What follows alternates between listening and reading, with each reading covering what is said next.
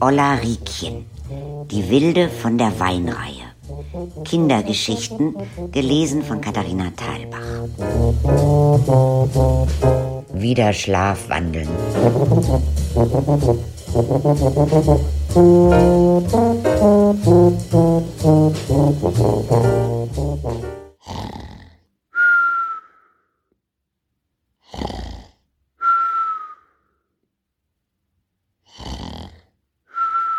Irgendwann hat die Renate mitgekriegt, dass ich das mit dem aus dem Bett fallen extra gemacht habe. Und sie wusste, dass ich immer schlafwandle, wenn Vollmond ist.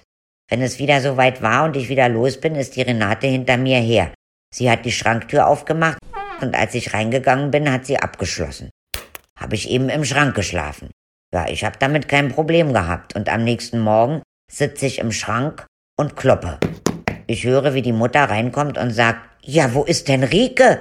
Und meine Schwester, weiß ich doch nicht. Dann habe ich angefangen zu singen. Ja, wo ist sie denn? fragt meine Mutter.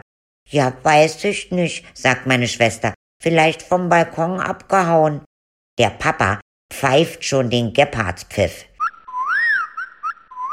Wenn der gepfiffen hat, sind wir alle stramm gestanden. Und ich sitz noch im Dunkeln, kerzengerade, denke, einer müsste mich doch mal finden.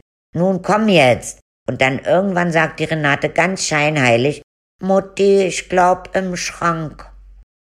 Musik